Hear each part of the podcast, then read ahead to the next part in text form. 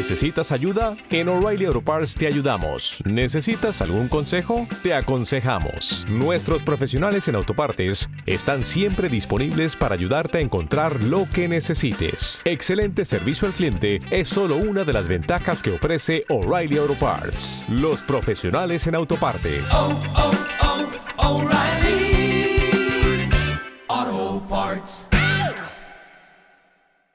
Muy buenas noches. Bienvenidos a cada uno de ustedes a Historias de Horror. En esta ocasión les relataré tres experiencias basadas en hechos reales. Historias que han ocurrido hace mucho tiempo y también en la actualidad, enviadas por los suscriptores.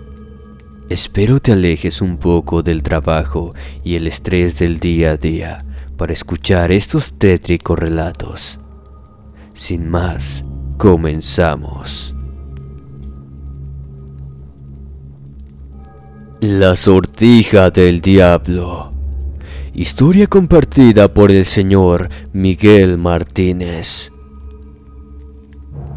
En San Cristóbal de las Casas, municipio del estado de Chiapas, México, vivía un joven llamado Ernesto Buenrostro, de 18 años de edad, hijo único de Facundo Buenrostro y Matilde Escudero.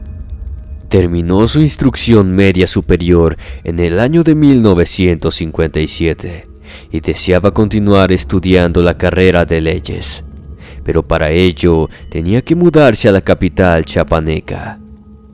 Sus padres hicieron todo lo posible y así lograron que cumpliera su sueño, pero a mitad de la carrera ellos fallecieron en un lamentable accidente dejándole lo poco que tenían como herencia. Al cabo de cuatro años, el joven terminó la carrera y regresó a su pueblo. Allí instaló un bufete jurídico, pensando que con eso lograría progresar. Sin embargo, se fue endeudando más y más, a tal punto en que tuvo que vender parte de su herencia, la cual consistía en parcelas de siembra pero ni aún así logró mejorar su situación y poco a poco Ernesto empezó a desesperarse. Cierto domingo se encontraba reunido en una cantina con dos de sus mejores amigos. Él platicaba con ellos quejándose de su situación, sin percatarse que otro hombre lo escuchaba atentamente. Minutos después, este mismo hombre se acercó a ellos se presentó y les pidió permiso para unirse. Este extraño vestía de una forma inusual, es decir, fuera de época. Usaba un frac de color negro, sombrero de copa alta, guantes blancos y en su mano derecha tenía una sortija con una figura grotesca grabada. Las horas fueron pasando y poco antes de la medianoche, cada uno de los amigos de Ernesto se fue despidiendo hasta quedar solamente ellos dos. Fue entonces cuando el hombre le dijo algo inesperado. Le confesó que anteriormente lo había escuchado hablar de su situación y le aseguró que sabía cómo ayudarlo a salir de su mala racha. Ernesto se interesó en eso y le preguntó a qué se refería. Este le entregó la sortija que usaba y le respondió que todo consistía solamente en llevarla siempre consigo y de ese modo su suerte cambiaría. Perplejo, él la tomó y le preguntó cuál sería el precio, a lo cual le respondió que eso lo sabría a su debido tiempo. Ernesto se sintió confundido. Sin embargo, no quiso menospreciarlo. Lo consideró como un regalo y se colocó el anillo. Seguido a esto, el extraño hombre se despidió de él y desapareciendo de su vista al salir del lugar. Ernesto se retiró también a su casa, ignorando totalmente lo que de pronto comenzaría a vivir. Al despertar a la mañana siguiente, lo primero que hizo fue observar la sortija. Se dijo a sí mismo que todo había sido una simple plática de borrachos y sin darle más importancia, se preparó para empezar su jornada. Durante el día y sin poder creerlo, comenzó a tener muy buenos ingresos en su negocio. Fue entonces cuando recordó las palabras de aquel hombre, provocándole escalofríos. Con el paso de los días, fue adquiriendo fortunas. El dinero le corría a raudales, y en un abrir y cerrar de ojos, empezó a dedicarse a las fiestas y desmanes olvidando su trabajo. Después pasaron dos años desde el encuentro con aquel hombre. Algo extraño comenzó a suceder en el pueblo. Por las mañanas se encontraban cuerpos mutilados, principalmente de mujeres de la vida galante. Ernesto despertaba con sus ropas bañadas en sangre. No se explicaba cómo sucedía eso, y temiendo a que lo culparan por los crímenes, se deshacía de todas esas ropas.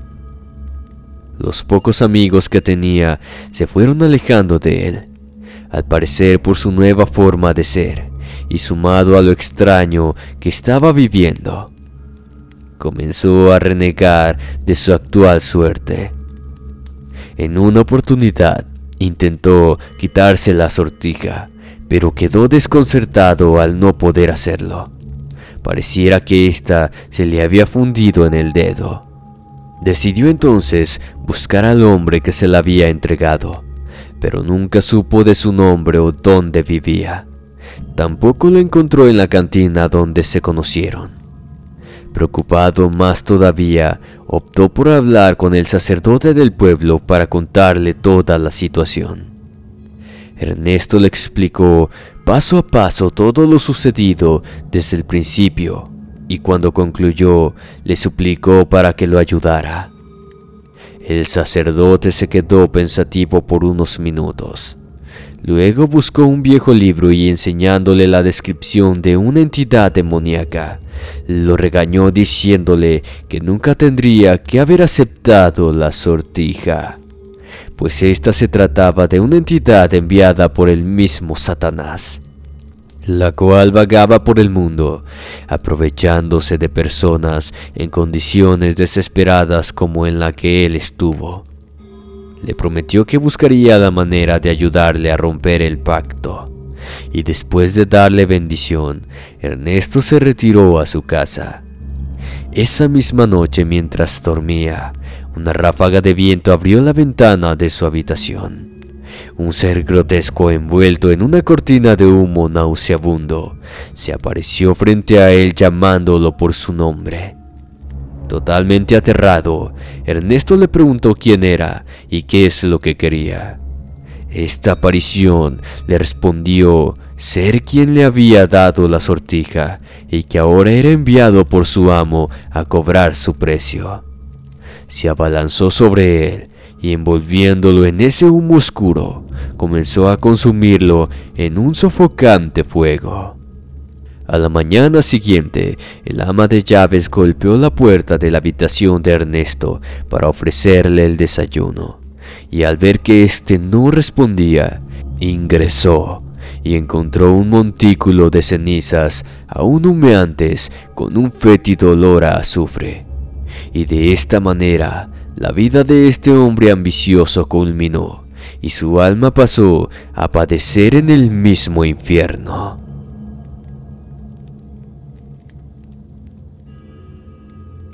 El Corcel Negro.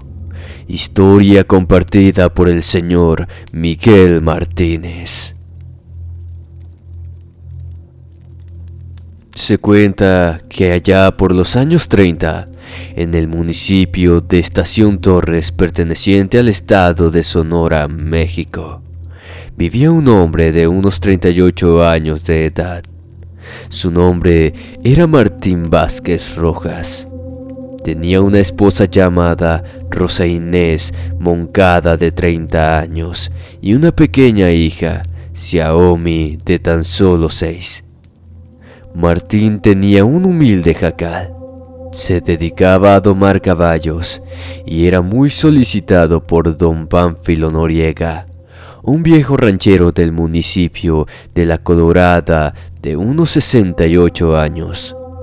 El hombre era viudo, tenía dos hijos ya mayores, Apolonio y Fausto, quienes tenían el vicio de ser jugadores de apuesta y la baraja. Aunque siempre perdían, siempre volvían a lo mismo. Un día domingo por la tarde, ellos perdieron una fuerte suma de dinero, el cual tenían que pagar de inmediato. Y aprovechando que su padre no se encontraba en ese momento, fueron al despacho y sacaron el dinero de un cajón del escritorio para así poder pagar su deuda. Al día siguiente, el viejo regresó después de haber cerrado una buena compra de ganado en Imuris, Sonora, fue al escritorio, pero al abrir el cajón descubrió que no estaba el dinero.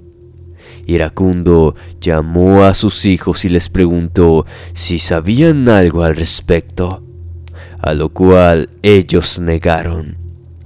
Para lograr evadir sospechas sobre ellos, aseguraron que habían visto a Martín salir del despacho el sábado por la tarde. El viejo le tenía suficiente confianza y no creyó que él lo hubiera tomado. Sin embargo, lo mandó llamar y le preguntó si él había ingresado al despacho ese día. Martín le respondió que sí y que fue para dejarle la receta y el dinero que él mismo le había dado para comprar la medicina. Este lo dejó debajo de un libro grande. El viejo revisó el lugar y efectivamente ahí estaba aún ese dinero. Se quedó pensativo por unos momentos y después le agradeció diciéndole que ya se podía retirar. Nuevamente llamó a sus hijos. Les dijo que ya había hablado con Martín y que estaba seguro que él no lo había tomado. Por lo tanto, ellos eran los sospechosos. Ellos se volvieron a negar argumentando que Martín estaba mintiendo y que debía darle un escarmiento para que confesara. Él lo dudó un poco, pero finalmente aceptó. Aún así les pidió que no le hicieran mucho daño. Ambos hermanos buscaron a un vaquero de confianza y se dirigieron a la casa de Martín. Cuando éste los vio llegar a su casa, él presintió que algo malo iba a suceder. Le pidió a su esposa que tomara a la niña y le ordenó que la escondiera. Su mujer y él salieron al pórtico de la casa. Sin mediar palabras, los encalzaron y comenzaron a arrastrarlos hasta llegar a donde había un viejo mezquite, y allí los colgaron para después huir de la escena del crimen. Minutos después, la niña salió de su escondite y corrió a buscar a sus padres, hasta encontrarlos ya sin vida. Se sentó sobre una piedra y rompió en llanto. Luego de eso, vio a lo lejos a un jinete acercarse. Este era un hombre alto y delgado. Estaba vestido de negro y usaba un sombrero de alas anchas. Había un brillo siniestro en sus ojos. El caballo que montaba era de un color negro y del hocico salía un denso vapor. Una vez que llegó hasta donde estaba la pequeña, se detuvo al verla llorando desconsoladamente y le preguntó lo que había sucedido. La niña le narró todo lo que esos hombres habían hecho a sus padres este la consoló y después de calmarla, le dijo que él tenía un amigo llamado Sebas, y éste la podría ayudar. La pequeña le pidió que la llevara hasta él. El extraño hombre se bajó del caballo y la subió, diciéndole que el mismo caballo la llevaría. Luego de eso, el hombre se desvaneció ante la mirada atónita de la pequeña. Ella quedó aterrada Aún así se dejó conducir por el animal, camino a la casa del viejo Sebas. Al amanecer llegó a la casa del extraño, quien al verla la recibió con agrado, y como si ya la estuviera esperando, le prometió que él cuidaría de ella. Pasaron los años. Ella creció y se convirtió en una hermosa joven de 17 años. Adquirió todos los conocimientos que el viejo Sebas le inculcó. Entre ellos le enseñó a convertirse en un excelente jinete. Ella empezó a participar en carreras de caballos clandestinas. Siempre salía victoriosa y su fama se fue extendiendo por todo el estado de Sonora y la frontera. Aquella joven llegó a oídos del viejo ranchero, quien movido por la curiosidad decidió enviar un emisario para invitarla a la carrera que se realizaría para las fiestas del 15 de septiembre en La Colorada. La carrera sería pactada con una bolsa de 500 mil pesos. La joven aceptó, pero con la condición de que el premio fuera de 2 millones de pesos. El emisario regresó con la respuesta de la joven y el patrón terminó aceptando, pues quería verla correr a toda costa. El día marcado llegó rápido. Don Pánfilo se sentía seguro de que ganaría la carrera, pues previamente ya había organizado hacer trampa en complicidad con sus hijos. Cuando vieron llegar a la muchacha, quedaron sorprendidos al ver los detalles escalofriantes de su corcel. Su montura era brillante y con sus ojos demoníacos causó terror en todos los presentes. Horas después culminaron los detalles y así comenzó la tan esperada carrera. Los hijos del ranchero se encontraban ocultos detrás de unos arbustos a mitad de la pista y cuando vieron pasar el corcel con la muchacha, comenzaron a dispararle al animal para poder matarlo. El corcel dio unos relinchidos espeluznantes, pero en ningún momento se detuvo y así logró llegar en primer lugar. Asombrados, los hijos del tramposo ranchero se acercaron a ver al animal, pues era imposible que éste estuviera ileso y fue entonces cuando sucedió lo más aterrador. Al verlos, el corcel inexplicablemente se paró en sus patas traseras y caminó de esa manera hasta acercarse a ellos. Con gran furia, usó sus pezuñas y les destrozó la cara a ambos hermanos hasta quitarles la vida. Todo el pueblo huyó atormentado por la escena. E inmediatamente después de eso, un extraño remolino se formó alrededor de la joven y su corcel. Estos avanzaron hasta el viejo ranchero y descubriéndolo en su totalidad, fue elevado de tal manera que desapareció frente a la mirada de todos. Desde entonces los lugareños cuentan que en ese día fue el mismo diablo el que se llevó a aquel viejo.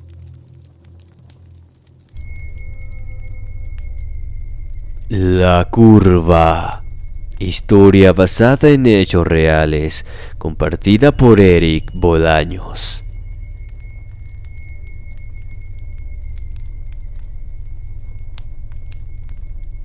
Esto sucedió hace aproximadamente un año. En aquella ocasión acompañé a mi familia a Mazatepec. Como era tradición, la mayoría de la familia fueron caminando a excepción de unos tíos y yo, pues mi abuela se regresaría en auto. Todo transcurrió normal. Aproximadamente a la una de la mañana partimos de regreso. En esta ocasión decidí regresar caminando. Algunos primos traían cargando al santo que llevaba mi familia. Como era normal, iba acompañado de un tío y algunos primos. Yo llevaba buen ritmo caminando hasta salir de los pueblos y entrar de lleno a la carretera. En esos momentos me mantuve al lado de mi tío, pues mis primos se habían adelantado. Éramos los más atrasados. Mi tío me dijo que esperaría para ver si no dejaba a alguien más rezagado. Seguí caminando solo en medio de la carretera. Ya eran aproximadamente las dos de la mañana. El camino empezó a volverse una subida llena de curvas. La primera vez que transité por ahí en auto, Pasé por una curva que llamó mi atención, pero decidí ignorarlo. En esos momentos me encontraba a un tanto lejos. Todo era oscuridad.